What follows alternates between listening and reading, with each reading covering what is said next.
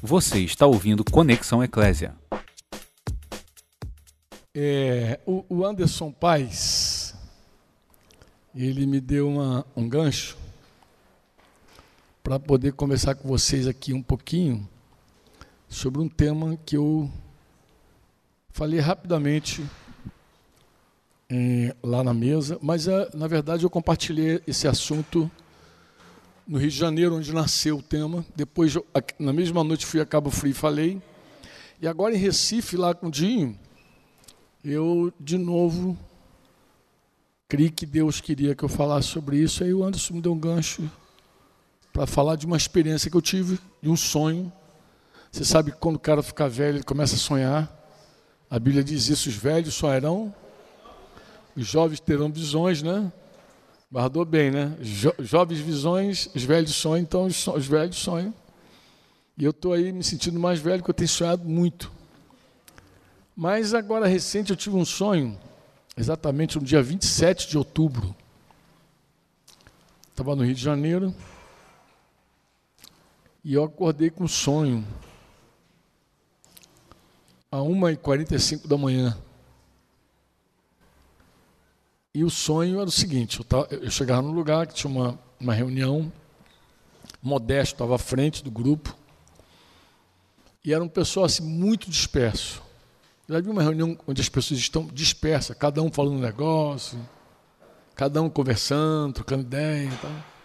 Era uma reunião, mas parecia que ninguém estava ligado na reunião. Bem, e eu pedi o microfone emprestado para o Modesto, falei assim, vou cantar uma, uma música. Não ia disciplinar ninguém não, né? Franco vai cantar, a pessoa ficou assim. Eu cantava uma canção simples, uma letra muito simples, que a letra diz assim: Jerusalém, Jerusalém, teus olhos embotaram, mas os meus não. Uma música. A melodia era mais ou menos assim. Vou tentar me lembrar aqui. Jerusalém,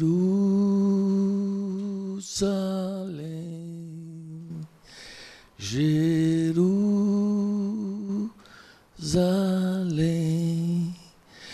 teus olhos embotaram, mas os meus não.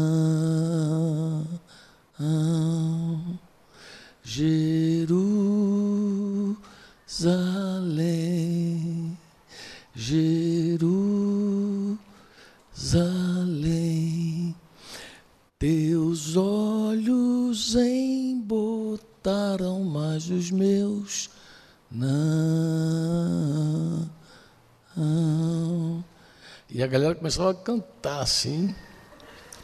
Aí daqui a pouquinho separava as vozes, entrava contralto, soprano, tenor, baixo, o negócio virava um coral assim e de repente aquela multidão cantando só essa música. Então, como é que eu acordei do sonho? Jesus. Acordei exatamente assim, acordei assim. Mas eu. A primeira coisa que me veio à mente foi o seguinte: não me recordava de nenhum texto nas Escrituras, nenhum, que falava dos olhos embotados. O único texto que vinha à minha mente era um texto lá de Jeremias, do profeta Jeremias, ele se referindo à, à nova aliança, a Jesus, ele diz assim: nunca mais os pais comerão uvas e os dentes dos filhos embotarão. Nunca mais. Ele está se referindo ao seguinte: é, que haveria um tempo na terra que os filhos não pagariam mais pelo pecado dos pais, que as maldições seriam quebradas. Ele está se referindo a Jesus, pouquinho do que a gente conversou ontem lá sobre maldição. Então Jeremias fala sobre isso. E um, aí depois me veio um texto, me veio um texto, 2 Coríntios 3,14, quando Paulo está explicando que o povo de Israel não tinha revelação do Senhor e mesmo quando eles liam a Escritura, a lei, eles não conseguiam enxergar Jesus de nenhuma forma. E aí diz assim: aí ele usa uma expressão interessante, diz assim, mas os sentidos deles se embotaram. Pois até ao dia de hoje, quando fazem a leitura da antiga aliança, o mesmo véu permanece, não lhes sendo revelado que em Cristo é removido. Então, aí me lembrei desse texto e aí resolvi pesquisar a palavra embotar e eu vi que embotar é recobrir com uma pele espessa, endurecer ao recobrir, como um calo. Sabe aquele calo que dá? É como um calo. Exatamente a tradução diz isso. É como um calo. E a metáfora disso é um coração endurecido, né? Fazer-se duro, calejado, tornar-se insensível, perder a capacidade de entender. Então, essa é a, é a tradução da palavra exata do grego, que eu não sei se a pronúncia é poru ou por, poro, mas é mais ou menos a palavra no grego. Eu não sei como, como, como se pronuncia essa palavra grega, mas aí eu fiquei pensando então nos sentidos embotados. Bem, é, eu fiz uma pergunta assim para mim mesmo ali, antes de sair para aquele encontro. Eu fiz assim, Senhor, eu digo para mim mesmo, mas eu sempre estou conversando com, com, o Senhor. Né? Eu, é, é, uma dúvida que eu tenho. Como é que um, cristão, depois de ter os olhos iluminados, depois de enxergar a verdade, depois de ver, como é que ele volta a ficar cego? Ah, eu pensei numa catarata, a pele espessa no olho assim. Como é que ele fica cego de novo? Diz que Paulo, quando viu Jesus, ele ficou como quem tinha assim, duas escamas, assim, as escamas nos olhos. Né? Lembra disso? Então, como se os olhos dele tivessem botado. Criou um negócio no olho e não conseguia, ficou cego. Mas eu fiquei pensando, como é que alguém, depois de caminhar com Jesus, fica cego? Depois de andar com o Senhor, fica cego. E porque um dia o cara vê, está muito claro para ele, mas de repente ele começa até a questionar o Senhor. Será que, será que, não, será que não fizeram uma lavagem cerebral, não? Será que, eu, será que como é que eu caí nessa? Daqui a pouco ele está questionando a fé, a experiência que ele teve com Jesus, real. Ele começa a explicar da curva, e daqui a pouco não está vendo mais nada. Seguinho, seguinho, seguinho. Impressionante, porque, como agora, dia 4 de dezembro, eu completo 37 anos de, de casado. Dia 5 eu faço 59 de idade. Mas eu faço também, dia 4 de dezembro, 35 anos que o Senhor iluminou os olhos do meu coração. E nessa jornada de 35 anos, eu já vi gente que adorava Jesus, amava Jesus, pregava Jesus, que hoje está completamente cego.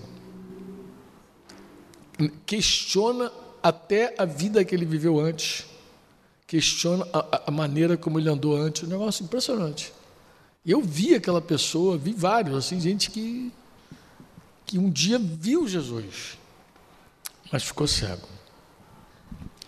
E aí eu, como eu, eu tinha pouco tempo para estar com a igreja, porque a reunião da igreja lá no Rio, no sítio, é pela manhã.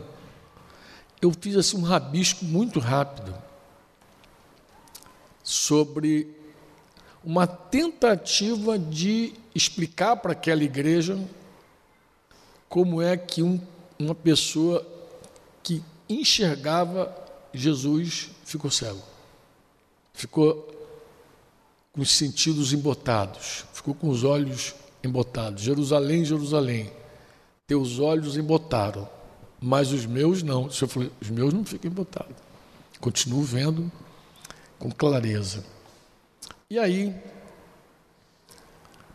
me lembrei do, do texto de Paulo aos Gálatas, que a gente leu ontem lá, lá em casa, lá com as meninas. Lá. Gálatas 3:1, quando Paulo pergunta: "Ó Gálatas insensatos, quem vos fascinou? Era essa a pergunta que eu estava fazendo. Quem vos fascinou? A palavra fascinar aqui pode ser enfeitiçar.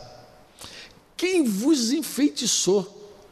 Quem vos fascinou a vocês, a vós outros, ante cujos olhos foi Jesus Cristo exposto como crucificado. Ou seja, Paulo está dizendo assim: Eu tenho certeza que vocês viram, mas alguma coisa enfeitiçou vocês. E ele está falando dos olhos. Antes, vocês viram, vocês tiveram uma luz, vocês viram. O que, que, você, que, que estão cego agora? Quem enfeitiçou vocês? Quem enfeitiçou vocês? E aí eu fiz uma pergunta assim: o que, que pode nos cegar e produzir engano e queda?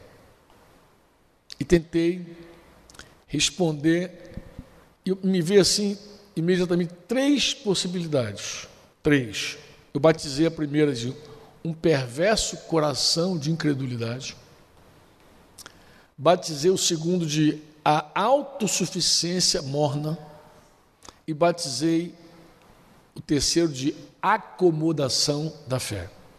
Repetindo, eu falei: um perverso coração de credulidade, a autossuficiência morna e a acomodação da fé. E eu vou explicar a você onde é que está tudo isso. Primeiro, o seguinte: é, quando você lê, a, quando você vai lá na parábola do semeador, a parábola do semeador é muito interessante. É, é Mateus 13, do 10 ao 18. Acho até que a gente poderia dar uma lidinha rápida. Eu vou abrir aqui Mateus 13, de 10 a 18. Só que eu vou. Não, acho que eu vou pegar essa versão mesmo. Vocês estão, estão, estão lendo ali atrás, é isso? Estão exibindo? Oi? É isso? Está ali? Tá, então tá bom. A pergunta dos discípulos é a seguinte: Senhor, por que, que tu fala em parábolas? Por que, que tu fala assim, desse jeito tão misterioso? Né? Fala, as pessoas não entendem. E ele respondeu: A vocês é permitido entender os mistérios ou os segredos do reino dos céus. Qual é a versão que vocês estão lendo ali? RA, então cheguei para RA. Porque a vós outros é dado conhecer os mistérios do reino dos céus, mas aqueles não, não é concedido. Ele vai dizer por quê? Pois ao que tem se lhe dará e terá em abundância, mas o que não tem, até o que tem lhe será tirado. Por isso lhes falo por parábolas, porque vendo, não veem, e ouvindo, nem entendem, de sorte que nele se cumpre a profecia de Isaías, agora ele vai citar Isaías. Jesus vai citar Isaías. Ouvireis com os ouvidos e nenhum modo entendereis. Vereis com e de nenhum modo percebereis. Por... Aí ele explica a causa da cegueira. Por que que está cego? Que, que... Você sabe que a diabetes, o açúcar no sangue pode produzir cegueira no homem, né? Tem gente que fica cego por uma causa como é que ficou cego? Ah, foi um problema no sangue. Mas cegou como? Ah, o açúcar, né? os capilares são muito pequenininhos os olhos e tal. Melou tudo, cegou. Bem, a causa da cegueira espiritual que Jesus apresenta aqui, interpretando Isaías, ele vai dizer assim: ó, ouvireis com os ouvidos e de nenhum modo entendereis, vereis com os olhos e de nenhum modo percebeis, porque o coração é o que? Desse povo está empedernido, endurecido, embotado, que também pode ser embotado, o coração está embotado. De mau grado ouviram com os ouvidos e eles fizeram o quê? Fecharam os olhos. Não quiseram ver. Para não suceder que vejam com os olhos, ouçam com os ouvidos, entendam com o coração, se convertam e sejam por mim curados. Misericórdia. Isaías 6, de 9 a 10 é o texto que Jesus está citando. Né? Agora, olha o versículo 16. Bem-aventurados, porém, os vossos olhos. Felizes os vossos olhos. Por quê? Porque veem. E os vossos ouvidos? Porque ouvem. Então, quando eu, eu, eu lembrei assim desse texto, eu falei, existe, foi daí que eu tirei a, a, primeira, a primeira lição, ou a primeira resposta, um perverso coração de incredulidade. Porque alguém pode dizer assim, Franco, nós somos cristãos, nossos olhos foram iluminados, a gente já viu o Senhor, e não existe nenhuma possibilidade da gente voltar a ficar cego. Eu vou te falar, não é verdade. Existe sim. Existe. E onde é que está escrito isso? Onde é que está escrito? Onde é que está escrito isso? Tá? Hebreus 13, 12 e 13. Olha a sua advertência. Desculpa, Hebreus 3, 12 e 13, não 13 e 12. É corrigindo. Hebreus 3, 12 e 13. Olha, olha o autor da carta aos Hebreus advertindo a igreja. Tende cuidado. Cuidado. E ele fala, irmãos, não tem nenhuma possibilidade dele estar tá falando os incrédulos, concorda comigo? Ele falou, tenha cuidado que, irmãos, jamais aconteça haver em qualquer de vós, em qualquer um de vocês, o que? Perverso coração de incredulidade. Esse coração, ele vai dizer o que, que esse coração faz? Ele faz o quê? Que vos afaste do Deus vivo. Então, Cuidado, que jamais, jamais aconteça haver em qualquer de vós perverso coração de credulidade que vos afaste de Deus vivo. Pelo contrário, exortai-vos mutuamente, cada dia, eu guardo cada dia, porque cada dia lembra que a igreja não vive de reunião, de domingo. Cada dia, cada dia. Todo dia a gente se encontra com os irmãos e cada, todo dia a gente anima os irmãos a crerem animamos diariamente os irmãos a crerem, a seguir, a perseverar, a confiar em Deus, seguir na fé. Agora, olha o que ele está dizendo. Durante o tempo que se chama hoje, a fim de que nenhum de vós seja o quê? Endurecido como? Hum, tá aí. Se o motivo da cegueira é um coração duro, tem uma coisa que nos deixa com o coração duro. O que é que deixa a gente com o coração duro? Diz aí. O engano do pecado. Você começa a pecar e começa a justificar.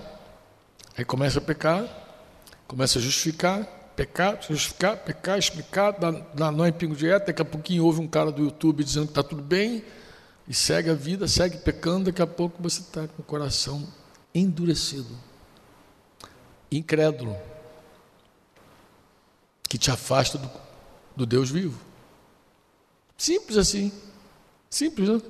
É, e é interessante, amados que às vezes a gente fala desse jeito e alguém pode pensar, cara, mas será que um cristão vive deliberadamente no pecado? Vive. Está com meu irmão Ideraldo, que está ali na minha frente, ali, Dinho, meu amigo Dinho. Nós fizemos uma viagem agora para o Nordeste e nós tivemos a oportunidade de ouvir um irmão contando sobre uma outra pessoa lá que estava numa das reuniões que a gente participou e como a vida daquela pessoa estava mergulhada no pecado. Difícil demais alguém pensar assim, como que alguém chega a essa condição? E o pecado, ele engana a gente. Engana. E quando ele engana, ele vai deixando a gente cada vez mais duro, insensível. O pecado corrompe a consciência, cauteriza a consciência, porque a nossa consciência, não sei se você lembra, mas o dia que você nasceu de novo, a tua consciência também ficou nova. Eu não sei se tu percebeu isso. Sabe aquela consciência que já estava mortinha dentro de você? O dia que tu se converteu, ela pum, ficou vivinha. Quem, quem, quem assistia muito desenho animado, eu não sei como estão os desenhos hoje, mas no meu tempo tinha um desenho animado que o cara ia, fazer, ia aprontar, ia fazer uma besteira, aparecia um anjinho e um diabinho lado do ombro dele, assim. E o anjinho e o diabinho começava a conversar com ele. Muita gente não entende, mas que anjinho e diabinho? Todo mundo tem um anjinho e um diabinho, todo mundo tem. Porque assim, a tua carne é o diabinho, você é o diabinho. E a tua consciência, que é a voz do teu espírito, é o anjinho. E se teu espírito é um espírito de alguém que está longe de Deus, essa consciência está apagada há muito tempo. Mas a hora que você se converte, tua consciência ganha voz novamente, ela fica viva. Por quê? Porque o teu espírito reviveu. A consciência não é uma faculdade da tua psique, não está na tua alma a tua consciência, está no teu espírito. Como o Espírito Santo veio e fez morada e te avivou, a tua consciência, opa, estou aqui de novo. Tua consciência é igual voz, igual autoridade. Uma voz com autoridade. Tanto que quando você estuda sobre autoridade, tu vai ver sobre a autoridade soberana. Inclusive, vou recomendar a leitura de um livro, chama-se Paternidade Espiritual. Pergunta. Gastei um capítulo falando sobre isso. autoridade, o Cristiano já leu, já corrigiu vários, pode falar sobre isso. autoridade soberana, autoridade veraz, e eu falo da autoridade da consciência também. Porque a consciência é uma autoridade. Por isso que Paulo diz: ainda que minha consciência não me acuse, então a consciência acusa e defende. A consciência dentro de você. Então, uma pessoa ela é enganada pela prática do pecado, a primeira coisa que vai matando dentro dela e corrompendo, cauterizando é a consciência. E aí ela fica dura, insensível, cega. Que eu, quando a gente não quer mais ouvir Deus, Ele mesmo nos entrega uma disposição de cegueira e surdez espiritual. Ele mesmo, ah, você não quer me ouvir? Tá bom, então não precisa me ouvir. Aí segue aquela vida de engano, aquela vida de crentino, porque não é crente de verdade Jesus, um crentino, um gospel sem vergonha. E tem mais, ó, tem, tem, tem, tem evangélico que quando a gente ouve a vida da pessoa, a gente pensa assim, nem crédulo vive assim como você. Nem crédulo. Não, verdade, ó. Pelo menos um caso que a gente ouviu lá, eu, pensei comigo, incrédulo não vive assim. Uma vida tão promíscua quanto aquele cara se dizendo cristão, declarando que Jesus é o Senhor, aquela coisa, mas nem incrédulo. Bem, eu falei também da autossuficiência morna. De onde é que eu tirei esse troço? Lá de Apocalipse 3, da igreja de Laodiceia. Você já ouviu uma música do Jefferson Pilar chamada Laodiceia? Só você que ouviu? Até hoje nunca. Ela fica igual aquele, aquele Loud, nunca ouviram, não? Ah, eu, se, eu, se eu botar aqui, vocês tocam aqui? Toca aí, eu acho aí, e, encontro. Jefferson Pilar, Laodiceia. Consegue colocar aí? Quando estiver pronto, me fala. Eu tirei a, a, a eu tirei a, essa expressão autossuficiência morna porque Jesus falou de, de Laodiceia assim: conheça as tuas obras. 3, 15 17. Que nem és frio, nem quente, é morno. Quem me dera fosses frio ou quente. Assim, porque és morno, e nem é quente nem frio, estou a ponto de vomitar-te da minha boca. Pois dizes, aí, o que, que tornou aquela igreja morna? A autossuficiência Estou rico, abastado. Não preciso de coisa alguma. Eu não preciso. Não preciso. Estou rico e abastado. Não tenho necessidade. Estou suprido. Agora, olha o diagnóstico de Jesus daquela igreja. Nem sabes que tu és infeliz. Olha que coisa dizer, tu é infeliz. Você não sabe que é infeliz. Você é um infeliz e não sabe que é infeliz. Mas não parei, não. Miserável. Pobre. Cego. Jesus está falando de uma igreja inteira. É, e, e, é terrível, porque. Está pronta? Quer curtir essa musiquinha rapidinho? Então ouve aí, que aqui vale tudo. Aqui vale parar e ouvir música. Solta aí, solta que eu beber uma água.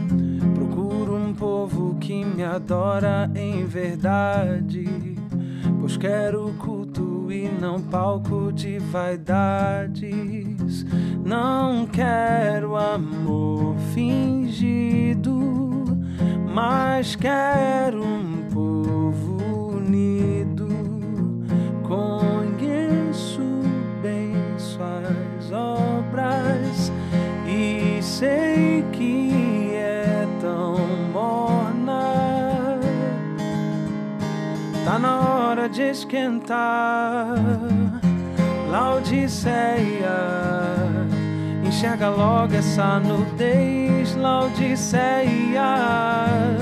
Esquenta logo de uma vez, Laodiceia. Enxerga logo essa nudez, Laodiceia.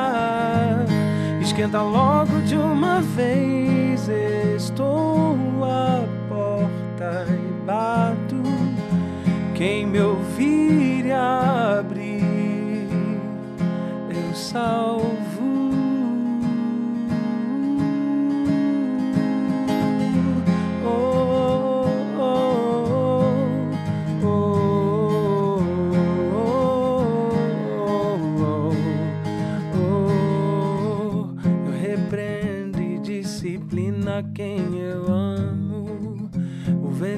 Vencedor sentará comigo no meu trono. Quero te dar colírio pra enxergar sem filtros.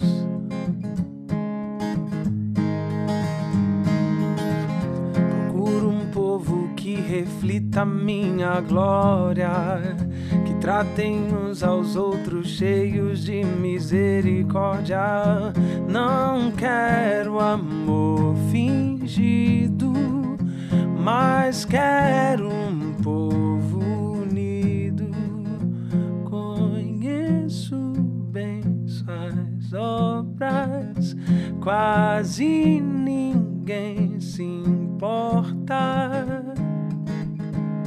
Esquecem que eu vou voltar. Laodiceia, enxerga logo essa nudez, Laodiceia. Esquenta logo de uma vez, Laodiceia. Enxerga logo essa nudez, Laodiceia. Esquenta logo de uma vez, estou à porta. Quem me ouvir e abrir, eu salvo.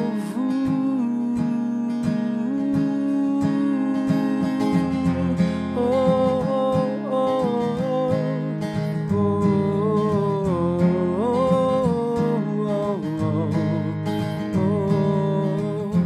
Já faz tempo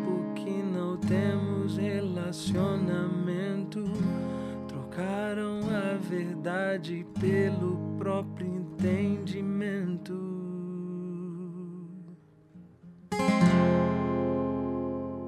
Laodiceia.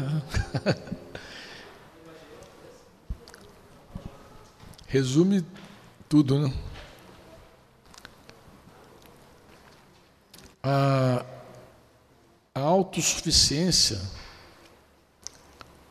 ela tira de nós o verdadeiro fundamento e a confiança em Deus.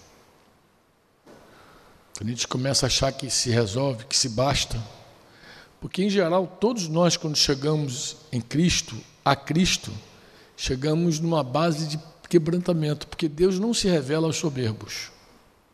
Deus oculta as coisas aos sábios, entendidos, revela os pequeninos. Então nunca você vai encontrar, jamais, nunca você vai encontrar um soberbo convertido. Porque Deus blinda ele, Deus não revela o soberbo. Deus oculta. Se você pregar o evangelho para uma pessoa soberba, tu vai pregar, mas ele não vai ver. O, o, o, que você. Quem alcança o Evangelho? Aquela pessoa que está passando por uma tribulação, uma pessoa que está se decepcionando com ela própria. Uma pessoa que está se frustrando consigo mesma. Uma pessoa que não acredita mais em si, no, seu, no seu taco, que não acredita mais na sua condição, na sua força. Então, essa pessoa, o reino de Deus está perto dela. Porque tu vê que ela está pequenina, ela está ela tá ela está enxergando a fragilidade humana. Ela está perto de ver. Se um dia você foi revelado sobre Jesus de verdade, eu vou te falar, você foi revelado porque você estava quebrantado, quebrantada. Não importa a tua idade, se você era criança, adolescente, jovem, adulto, não importa. Se um dia você viu Jesus, foi porque você estava quebrantado. Só que, infelizmente, Muitas vezes Jesus entra e nos começa a nos enriquecer. E a gente esquece aquela pequenez, a gente esquece aquela pequenez, esquece aquela condição, e aí brota a autossuficiência. Deixa que eu resolvo. Eu me basto. Eu sou suficiente. E aí, tira Deus da tua comunhão. Porque Jesus foi colocado para fora de Laodiceia. Ele está à porta e ele está querendo entrar. Imagina você expulsar Jesus da tua comunhão. Porque o que antes você resolvia com oração, agora você resolve com as tuas. É, tem uma, uma expressão de uma música também que fala. Não sei se vocês lembram. Oi? É, seria próprios meios, mas eu mas eu mas eu estou me lembrando aqui de uma música da Ilma, Ilma Brécia, que ela fala de soluções inteligentes. Não tem uma canção dela que ela fala? soluções inteligentes? Então você procura assim, e aí você dá suas soluções inteligentes. E aí não depende mais do Espírito Santo, não quer mais ouvi-lo. Não, não depende dele para andar. Você aí começa a experimentar dureza. Fica cego. Quando você está pensando que é rico, abastado e que nada te falta, o verdadeiro diagnóstico da tua vida é outro. Você é pobre, não sabe que é infeliz, está ceguinho, e está nuzinho. Você pensa que está bem, mas não está bem. Então, essa é uma condição da cegueira também. E aqui eu vou puxar o terceiro motivo, que, que eu batizei lá de acomodação da fé. Ou seja, uma fé que não desenvolve. Como assim, Franco? Um dia você chegou em Cristo, chegou mesmo a Cristo e em Cristo. Deus te revelou. Então você ganhou uma fé sobrenatural, você creu em Jesus. Você colocou tua fé em Jesus. Tua fé estava em qualquer outro lugar, você colocou a fé em Jesus. Tua vida aconteceu, você nasceu de novo, se tornou cristão, crente, dá o nome que você quiser. A partir desse momento, você tem uma fé que é poderosa. Ela foi tão poderosa, tão poderosa, que ela, por meio dessa fé, você teve acesso à graça de Deus. Deus, Deus te deu graça. Então ele te. Coisa muito especial, você concorda ou não? A fé é tão especial, irmãos, mas tão especial, que Paulo, quando fala do final da vida dele, ele falou assim, terminei a carreira, combati o bom combate, guardei o quê? O que, que eu guardei? Guardei a fé. Porque se tem uma coisa que o teu inimigo quer tirar de você, é a fé.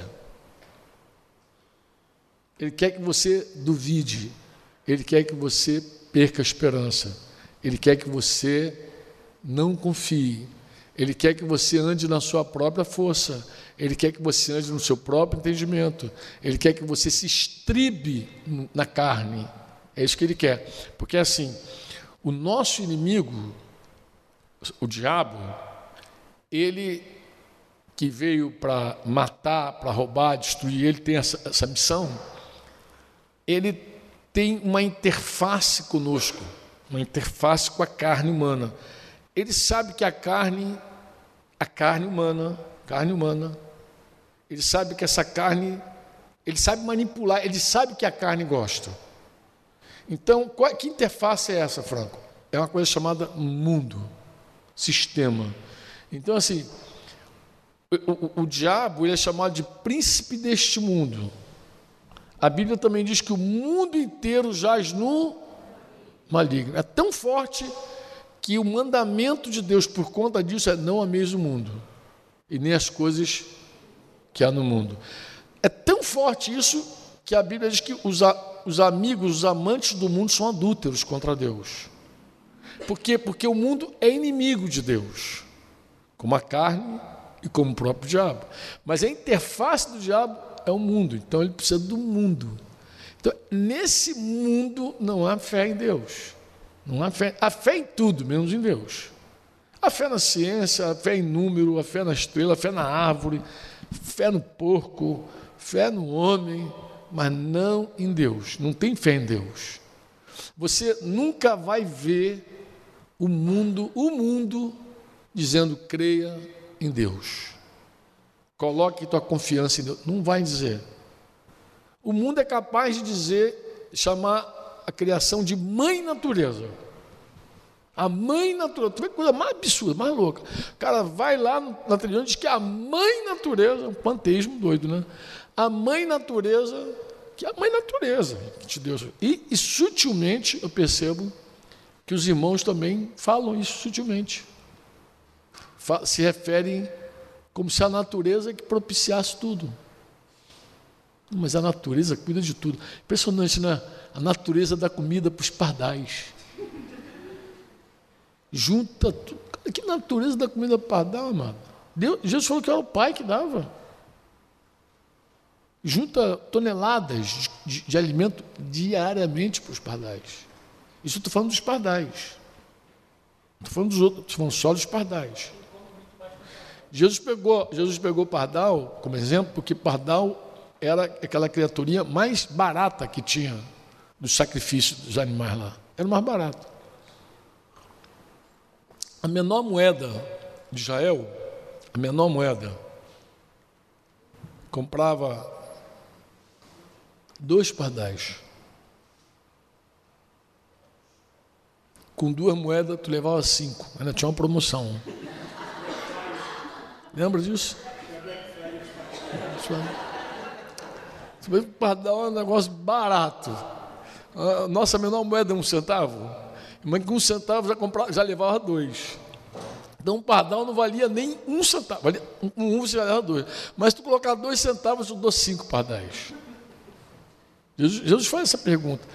Ele faz essa pergunta para dizer o seguinte: que a tua vida vale muito mais do que os pardais.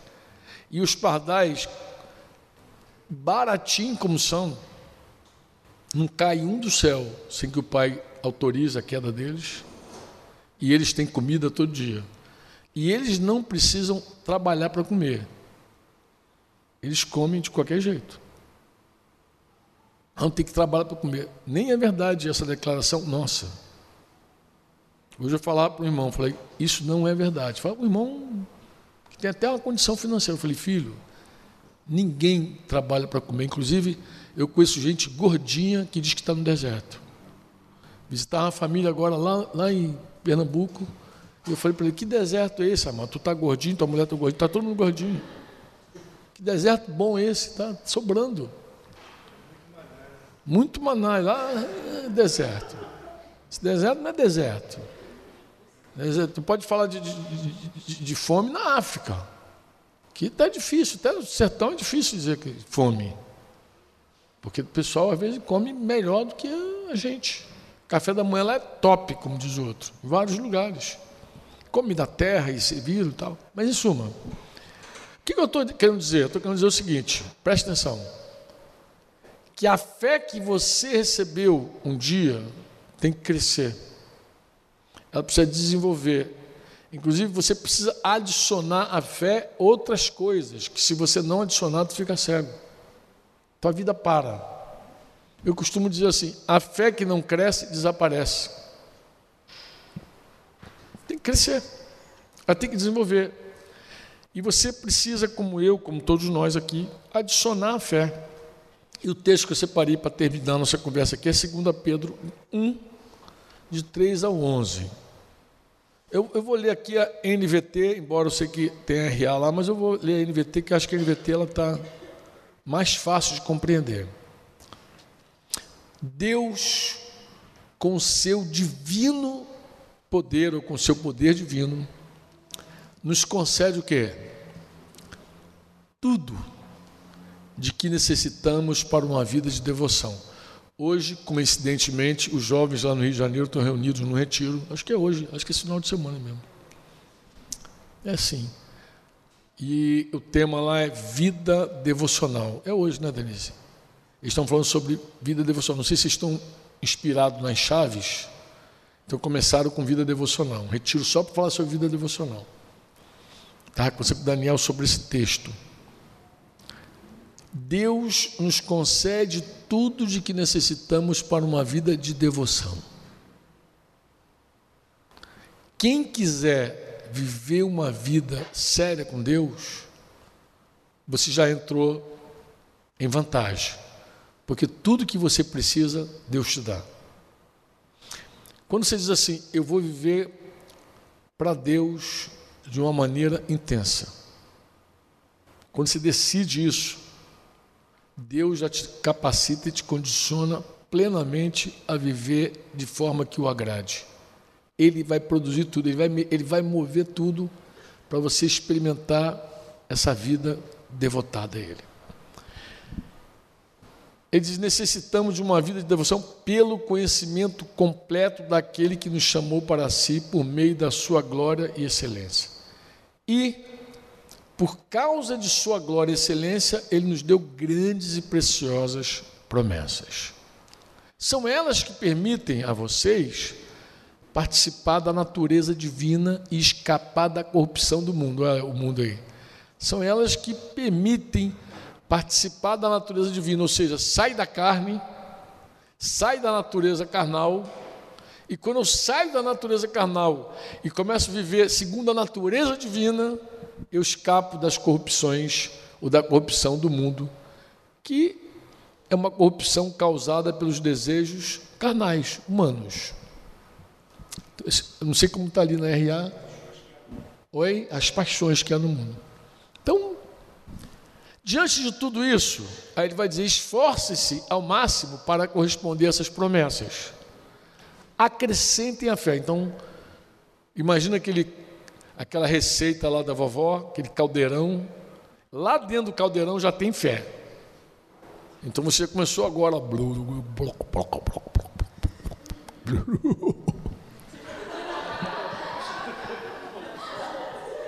Vovó está parecendo uma bruxa.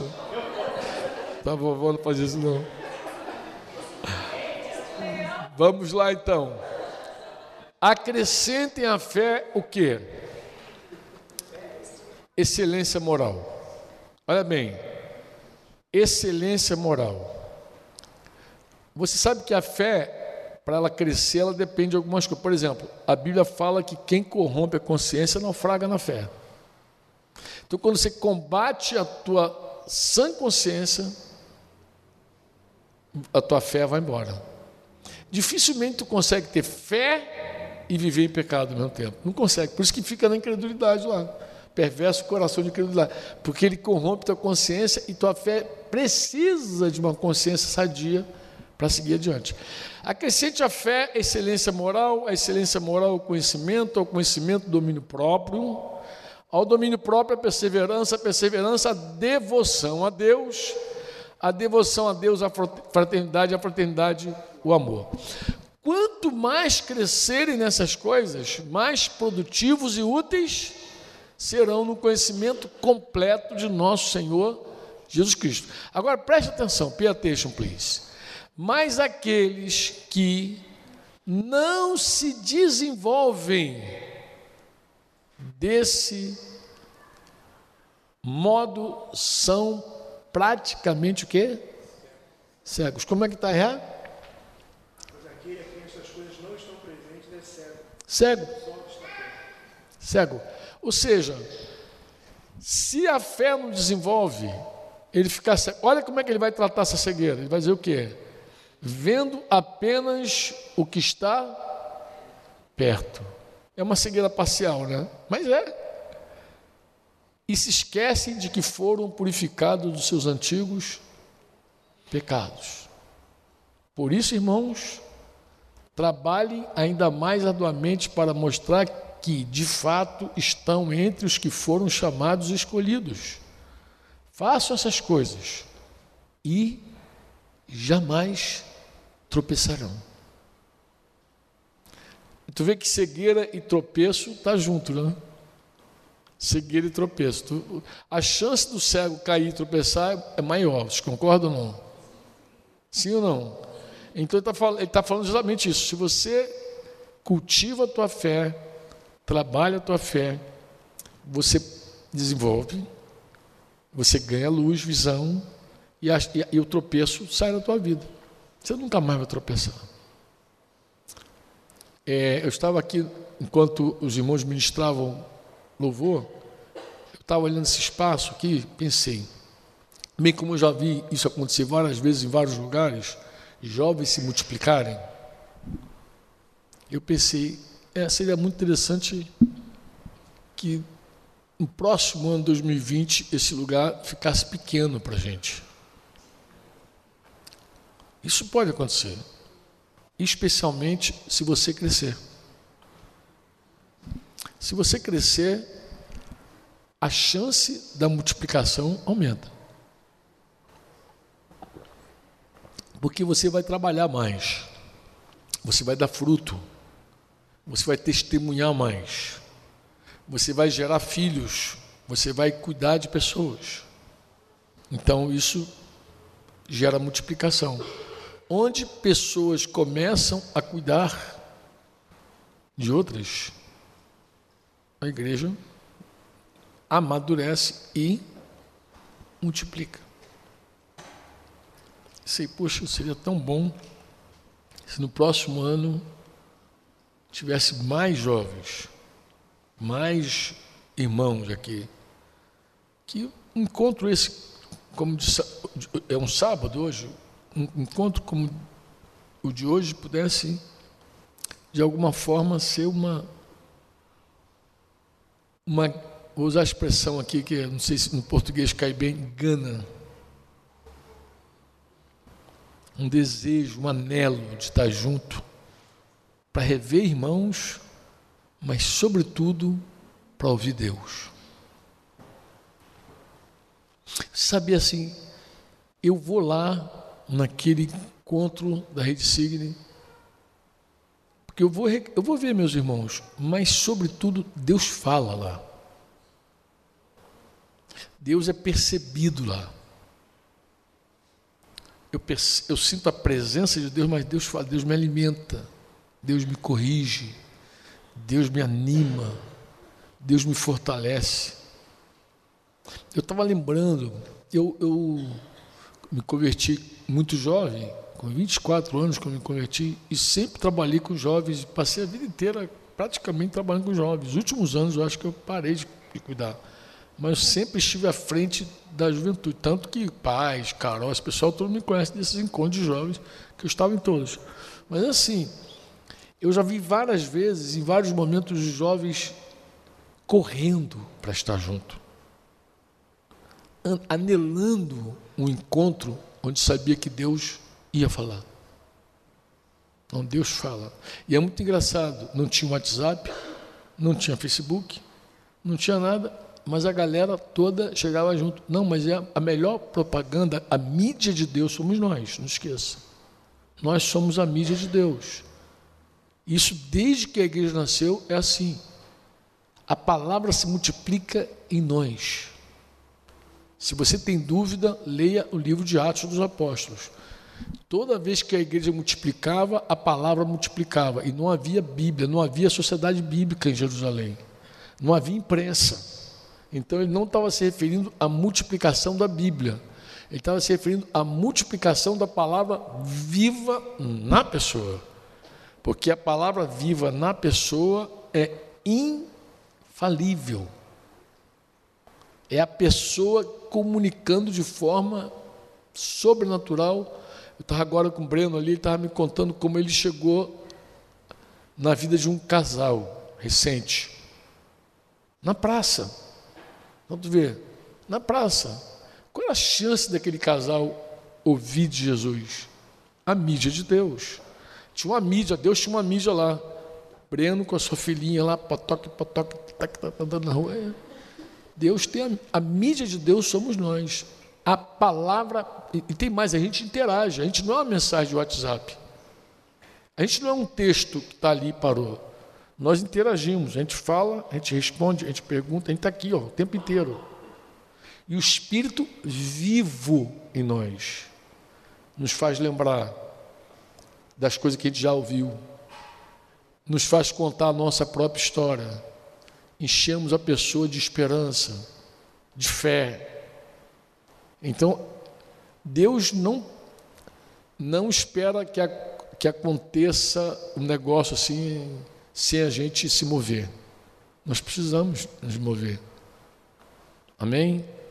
Mas para a gente se mover também precisa estar enxergando bem.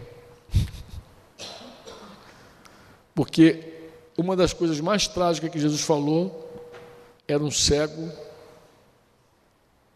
guiando outro cego.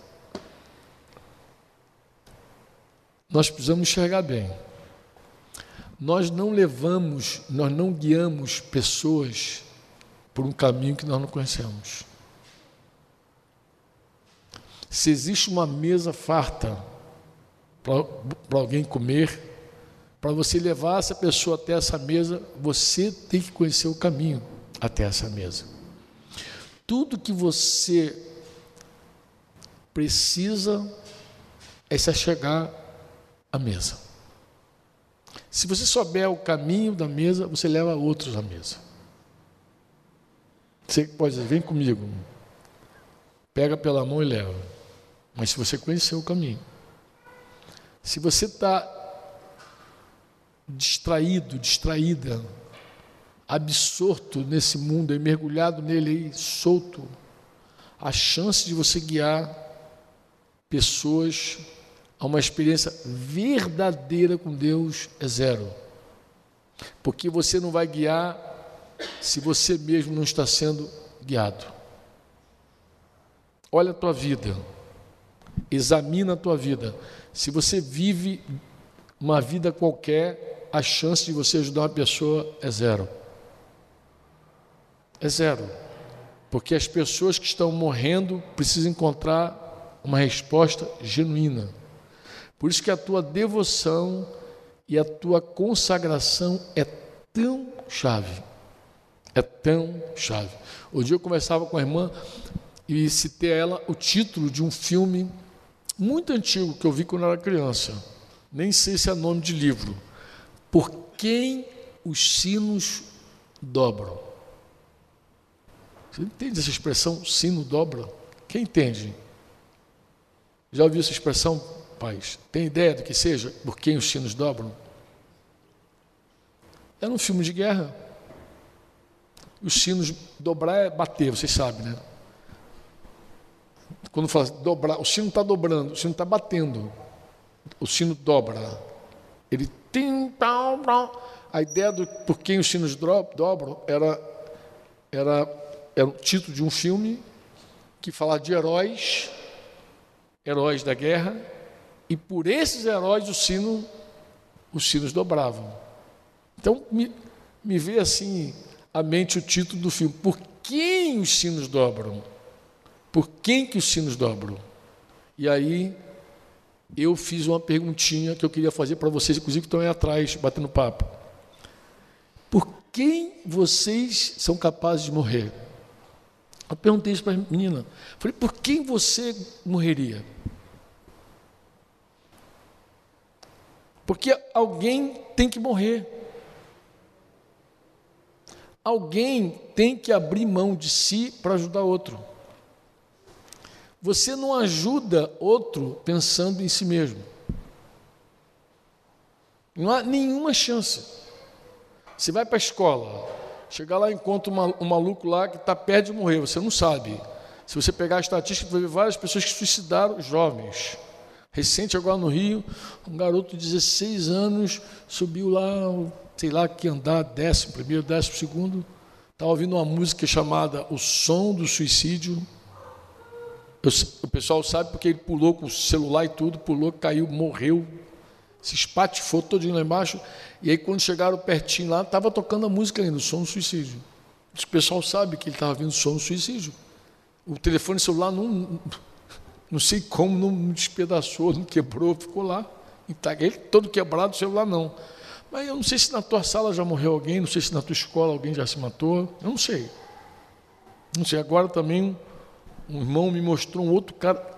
Gente, é um negócio impressionante, porque o cara subiu no topo de um prédio, chegou lá e parecia que estava mergulhando numa piscina, meu irmão. A pessoa que estava filmando entrou em pânico. A, pessoa, a própria pessoa que estava filmando entrou em pânico. A pessoa se atirou. e tu vê aquele barulho, quebrou tudo. Morte certa. Acabou. Nós não temos ideia de como as pessoas sofrem. Ninguém tem ideia. O último certificado digital que eu tirei aqui em Curitiba, estava conversando com a pessoa. Quando eu comecei a falar da vida, alguém disse assim: Sabe que o senhor tem razão? Aqui tinha uma menina, uma funcionária aqui, espetacular, tá, tá, tá ela pulou da janela aqui. Pulou janela, na própria repartição, onde trabalhava, pulou. A gente não tem ideia de como as pessoas sofrem. A gente, só, a gente não tem ideia de como as pessoas vivem. A gente não tem ideia de quanto tempo as pessoas vão viver. Mesmo, não estou falando do suicídio agora, não, estou falando. Hoje eu dizer para a irmã, irmã, nós temos milhares de oportunidades de morrer todos os dias. De viver a gente só tem uma. Vocês viram a história recente do Gugu, que levou um tombo, morreu, mas eu não sei se vocês sabem, a filha da Alzira, uma das filhas da Alzira, morreu de um tombo dentro do banheiro foi sepultada agora sexta-feira. Vocês lembram da Alzira, né? Ela tem duas filhas ainda, Roseli e Rosane. A Rosane faleceu com um tombo dentro do banheiro. Escorregou, pum, morreu.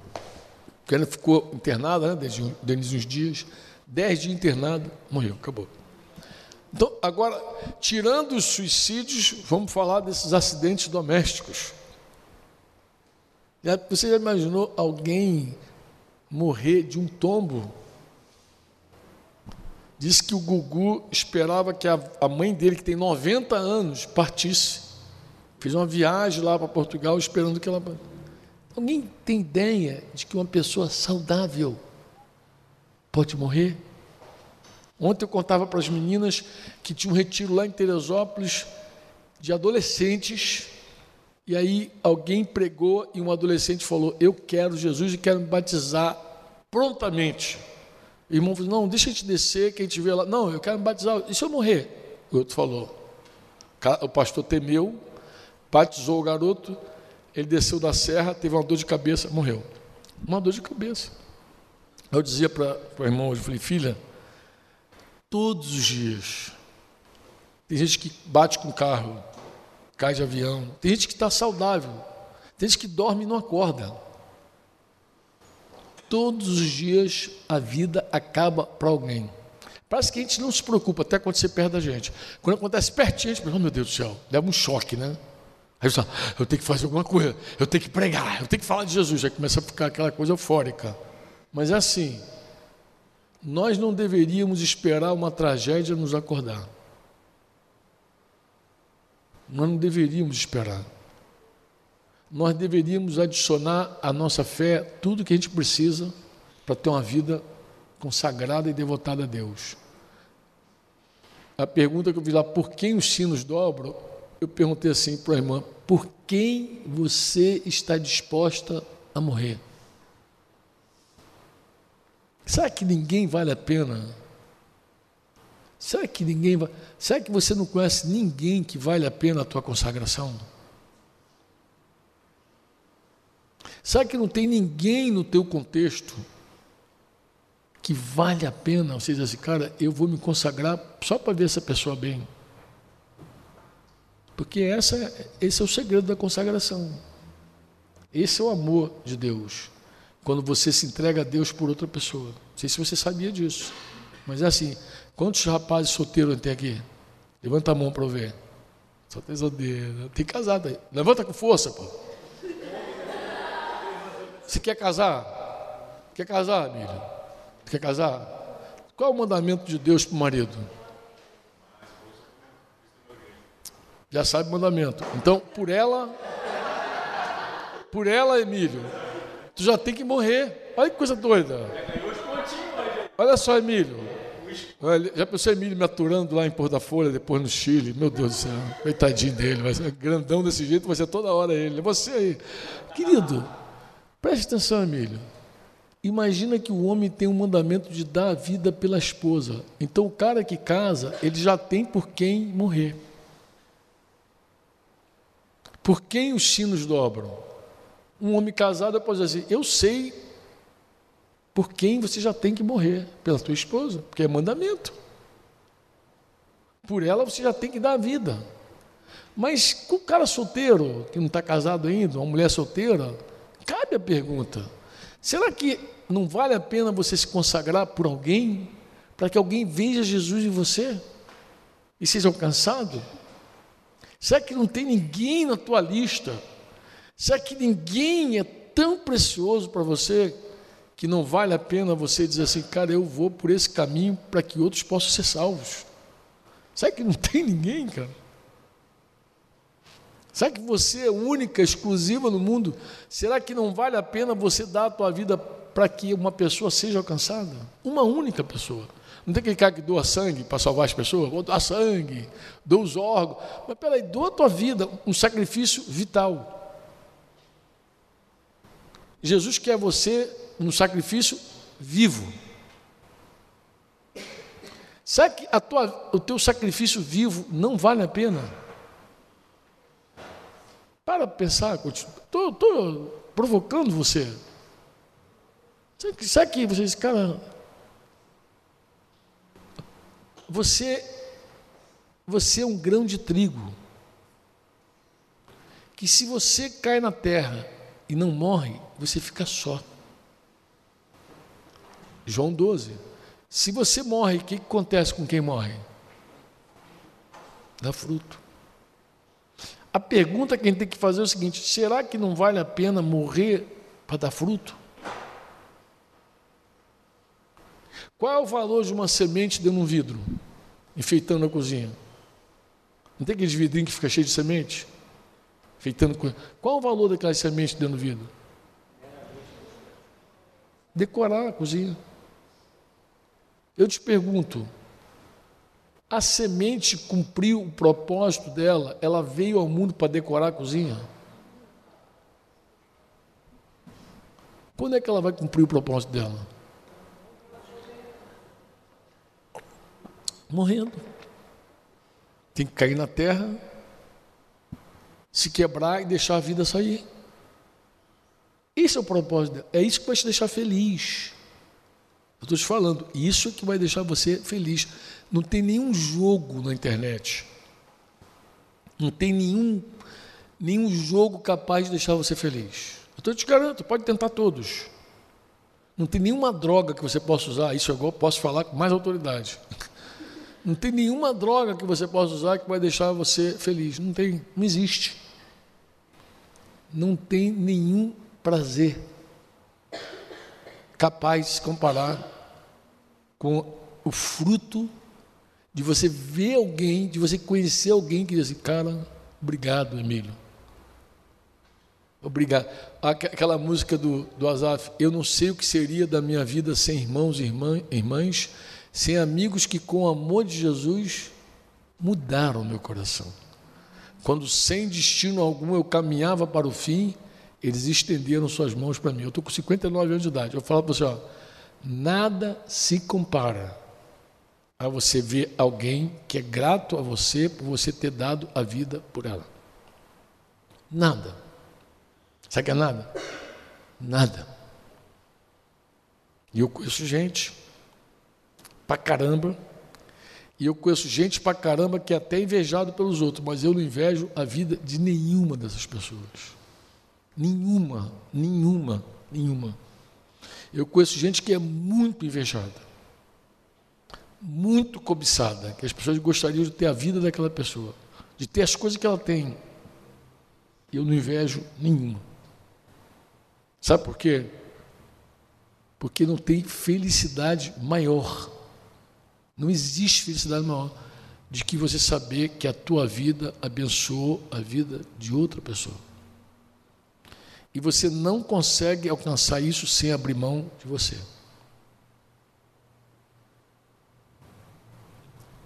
Vou pegar aqui Cristiano e Carol. Qual é a chance desse casal estar aqui em Curitiba? Zero. Zero. Nenhuma possibilidade se eles fizessem a vontade deles. Se eles quisessem viver para eles, eles não estariam aqui. Eu garanto a vocês. Anderson Paz, que está ali caminhando. Qual é a chance? De... Eu conheci Anderson tão novinho, jovenzinho. Na verdade, o Anderson nasceu um dia antes da minha filha. É, nós cantávamos no mesmo coral, os pais de Anderson, Denise e eu. A gente cantava no mesmo grupo. Você vê que eu já sou cantor de muitos anos, né? Que, que perseverança que os irmãos tinham comigo, né? Eu fazia baixo, as ondas atendem. Cara, qual é a chance desse irmão daqui? Zero. Se ele persegue o sonho dele, o, o desejo dos pais dele, ele estava em outra vibe. Mas eu te garanto, eu te garanto, nada, nada que eles pudessem fazer hoje, fora do que Deus está dando para eles, preencheria esses irmãos. Seriam infelizes. Infelizes. Estariam sempre em busca de alguma coisa. É triste ver isso num cristão sempre em busca de alguma coisa. Sempre parece que está sempre faltando alguma coisa.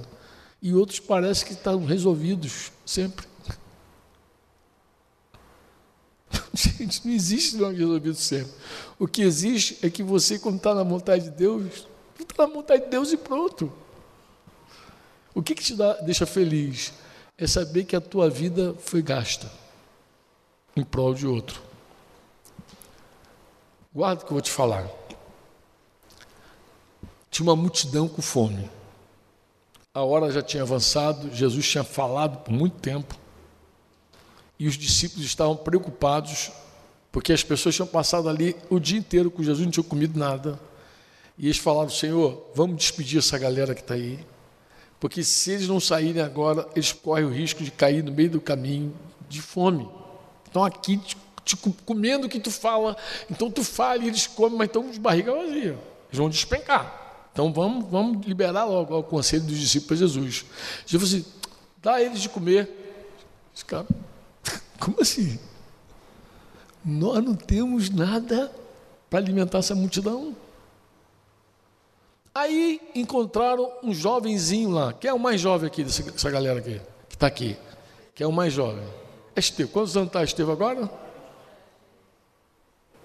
Quantos anos está? Dez?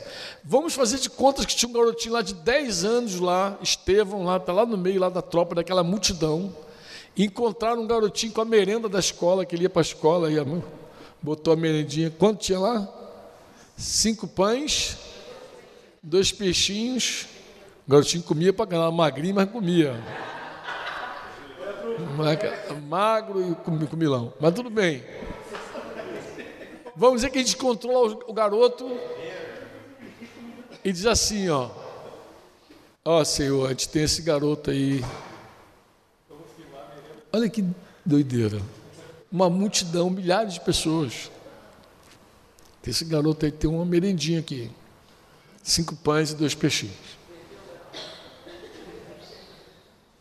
Jesus pega aqueles pães, agradece, parte e reparte. A multidão come e ele manda recolher os cestos cheios. Não é assim? Preste atenção, então. Ponga atenção. Considera que a tua vida é como esse pão. Não é como menino, não, como pão. Eu vou te falar. A tua vida na lancheira de um garotinho não tem futuro. Mas a tua vida na mão de Jesus, ele parte reparte e alimenta uma multidão. Essa é a escolha vital tua. No primeiro momento você olha para você e diz: qual o valor que eu tenho? Meu valor é zero. Eu te falo, você está enganado. A tua vida só é zero se você viver no teu mundo egoísta, no teu mundinho para você mesmo. Se você viver para você mesmo, daqui a 50 anos, se você estiver vivo até lá, você é uma das pessoas mais infelizes dessa terra. Mas se você ousadamente pegar a tua vida e disser, Senhor, eu não quero viver mais para mim mesmo, como aquela canção. Não quero viver para mim mesmo. Não tem a música assim? O que tenho, o que sou, o meu amor, o meu coração exaltar. Não quero viver uma para mim mesmo. Se você tomar essa decisão, porque é isso que decide, esse é o divisor de águas de todos nós. Você vem levando uma vida bagunceira, sem vergonha, do teu jeito, tal, crente meia boca, você vem vivendo endurecido, enganado pelo pecado, frio, autossuficiente, ou então você recebeu a fé, guardou lá e não, não, não trata dela para nada, vive em torno de você mesmo. O tempo vai passar, vai ser indiferente. Você é uma semente enfeitando a cozinha.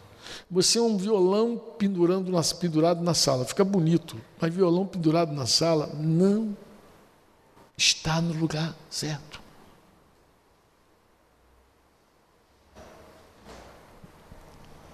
Você é uma guitarra enfeitando o quarto. Mas se você decide cumprir o teu propósito, você vai lá e diz: Senhor, eis-me aqui. Que, que ele vai fazer contigo? Ele vai te partir,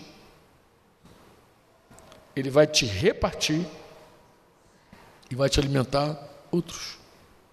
A escolha é tua. E aí não tem idade, não, tá, galera? Os novinhos aí não tem idade, não. Por que eu digo que não tem idade? Eu conheci pais. Quantos anos você tinha, pai, quando te conheci? Uns 15, 14? Quantos anos vocês têm aí atrás aí?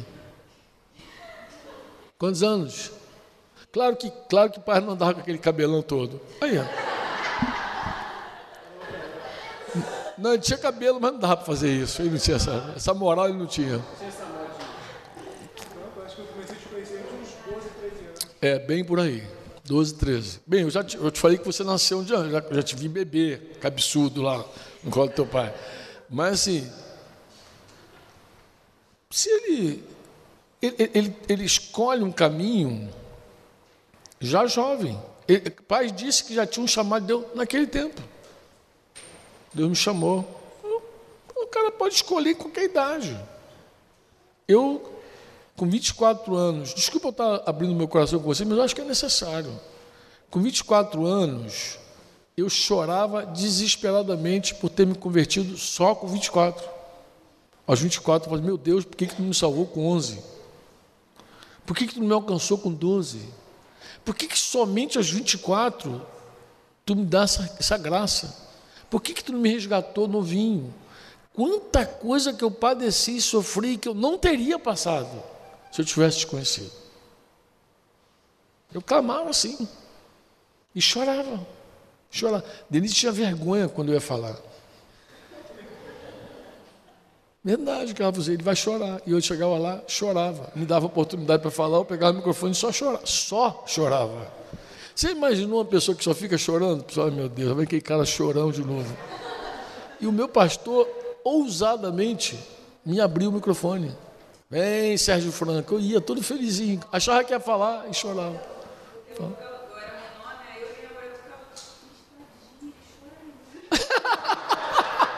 tu lembra disso, cara? Ele vai chorar. Até as crianças se compadeciam. Eu, achava que ia falar alguma coisa. Ele me abriu a oportunidade, falou, vou lá falar, hoje eu falo, hoje eu falo, hoje eu falo de qualquer jeito. Meu Deus do céu, mas eu não conseguia falar. Eu só chorava. Só chorava. Abri o bocão e chorava. Sim. Mas eu, eu, eu tive a, a graça de ser desafiado várias vezes. Uma graça isso. De várias formas. Essa, essa história do pãozinho eu estou te contando porque essa foi uma das maneiras que Deus me confrontou. Aí teve muitas outros textos da Bíblia onde Deus falava claramente sobre entregar a vida. Sem contar os pregadores que passaram na minha vida, os mestres. Quanta gente cheia do Espírito Santo falava: entrega a tua vida a Deus. Oh, outra coisa que eu fazia, você não vai acreditar, mas eu fazia. Todo apelo eu estava lá na frente. Já, conhece gente que paga esse mico? Eu era esse cara. E todo mundo já sabia, não, Frank vai ser o primeiro, vai estar lá na frente. Mas por quê? Porque eu era, eu me identificava com todos os pecadores da Bíblia. Eu era a mulher adúltera, eu era o cego, eu era o leproso, eu era Zaqueu, eu era, eu era tudo, eu era, eu era o cara, o aleijado, eu era tudo, tudo que você pensar de ruim, a mulher samaritana, se falasse, eu, ah, era eu eu me identificava com todos os pecadores, todos os pecadores que cruzaram o caminho de Jesus, eu falei assim, cara, sou eu. Quando falava, a mulher tinha sede, era eu, tinha sede. O cara era leproso, ele era um cara julgado, as pessoas tinham preconceito, não podia chegar perto dele. Eu falei, sou eu esse cara. Eu me identificava com todos. A Ciro Fenícia, o endemoniado, o endemoniado sou eu, o endemoniado, o gadareno cheio de demônio, não tem dúvida. Eu não tinha nenhuma dúvida. Se falasse do demoniado, eu estava lá na frente. Vocês estão rindo que não é com vocês, né, cara? Aí é mole, né, cara? Tinha pra, olha, não tinha uma, uma pregação que não me alcançasse, cara. Eu me via. Claro, então pelo menos um vai estar tá lá. Ó, o cara podia pregar e dizer assim: pelo menos um cara vai estar aqui, o Franco vai estar aqui. Porque ele vem. E eu ia, garantido. Eu, é tipo, a Giza também tinha um negócio assim, lembra da Giza? Sem contar que ela vinha e também fazia aquele estardalhaço todo. ah! Eu falei, amo a Giza. Mas e.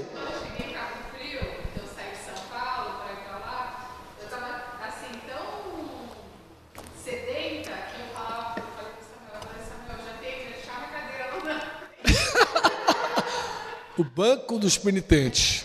É assim que ela foi conhecida na história, as pessoas que choravam e se arrependiam, chamava banco dos penitentes.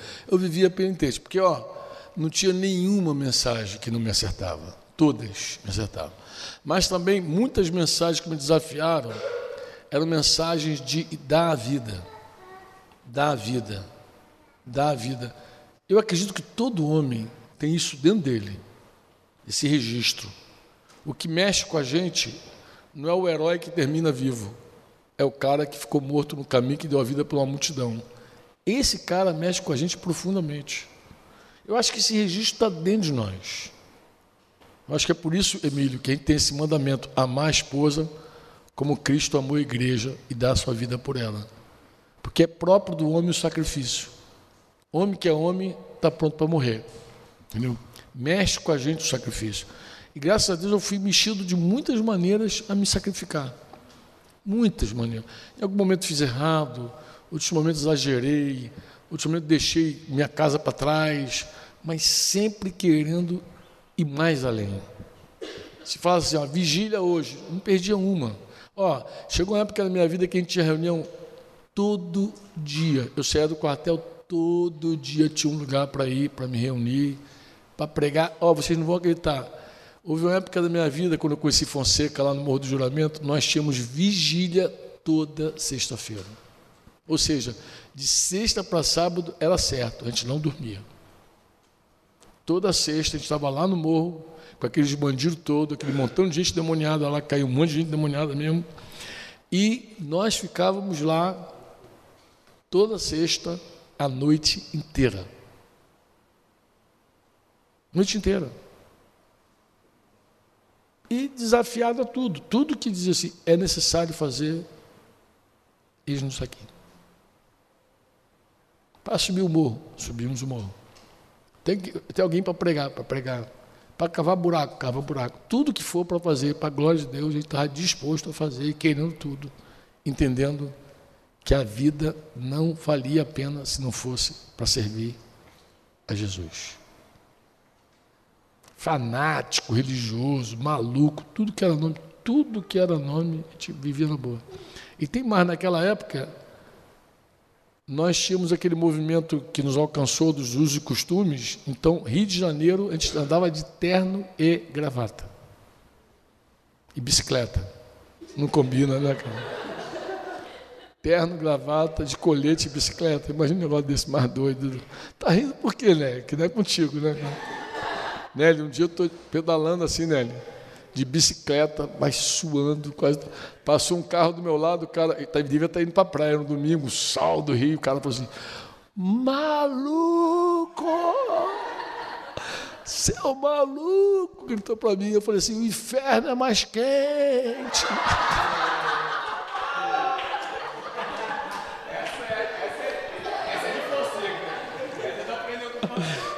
Fonseca não tinha. Fonseca foi livre dessas coisas. Quando fosse que chegou, ele já estava mais folgadinho, já. Já estava mais refrigerado. Inferno mais quente. Inferno mais quente, porque já era entre nós mesmo. A gente já falava que foi. Denise não, Denise não entrou nesse, nesse vento, não. Ela dizia, não, sai para lá esse negócio. Mas que, por que a gente entrava? Porque a gente cria que era a vontade de Deus.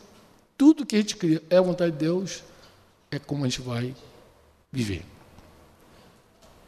Se falasse, é isso que Deus quer, é isso quer. na favela, pregando para bandido, duas, três horas da manhã, duas, três horas da manhã, está lá. Parava uma Kombi velha lá, descia aquele monte de maluco, ia pregar para aqueles caras todos lá da favela. No trem, no ônibus, na barca, tudo que é canto. Falou, é isso que Deus quer, é isso que Deus quer, é isso que Ele vai fazer. Gente quer viver para Deus. Só fazer a vontade de Deus. Aí não tem nenhum arrependimento. Sabe que nenhum? Nenhum. Eu acho graça de algumas coisas que eu fazia. Que nem vocês riram agora, eu também acho graça. Que doido, né, cara? Claro.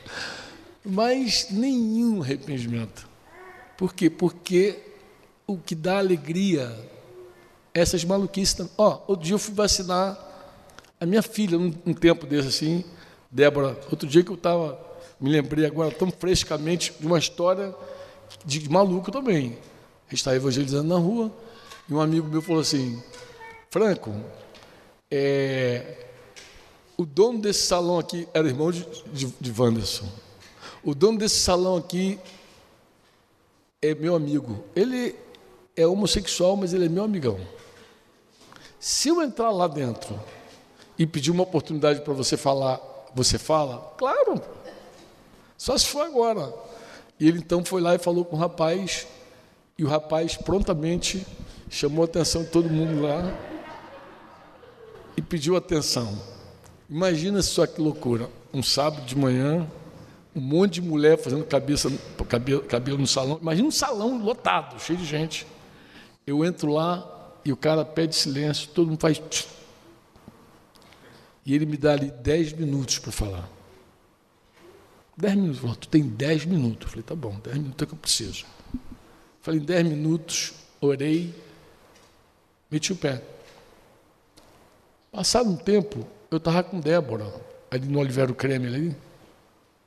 E aí tinha uma menina atrás de mim, ela, oi, olhei, opa, não conheci. Ela, você não me conhece, mas eu te conheço. Eu falei, é, eu pensei, da onde que ela me conhece? Tanto lugar, tanto lugar. Você se lembra que um dia tu entrou dentro do salão de beleza? Para falar, estava lotado lá, fulano lá. Eu falei, lembro. Ah, como que eu esqueci daquele dia? Lembrei, lembrei. Ela, então, eu, eu era uma das pessoas que estava fazendo cabelo ali. Olha, você falou ali uns 10 minutos. Você terminou de falar, você fez uma oração. Eu estava me preparando para uma festa naquela noite, um baile. Você sabe onde eu fui parar? Não, na reunião da igreja à noite. Não fui para o baile e procurei uma reunião da igreja, fui para lá, já me converti, já me batizei, inclusive fui batizar com o Espírito Santo, estava toda feliz porque tinha acabado de ser batizado com o Espírito Santo, e congrego ali em tal lugar, ali, perto ali do, do, do hospital. E eu fiquei grato a Deus, pensei, meu Deus. A gente pensa assim, uma semente, a gente joga a semente, parece que não acerta ninguém. Não, amados. E, e isso dá uma alegria, isso dá uma recompensa. Isso, sabe que você cruzar com pessoas e as pessoas dizem assim: você não sabe como você foi importante na minha vida. Você não sabe como aquilo me alcançou. Gente, é assim. Isso te enriquece, isso te, te deixa feliz. Nada paga isso. Nada paga. Não, não tem nada nesse mundo que te recompense desse jeito. Nada. Sabe que é nada? Nada. Nada. Você pode perseverar, seguir adiante. Deixa Deus pegar você como um pão, partir, repartir, dar para as pessoas e você será muito feliz. Sabe que é muito? Muito. Amém? Este foi mais um programa do Conexão Eclésia.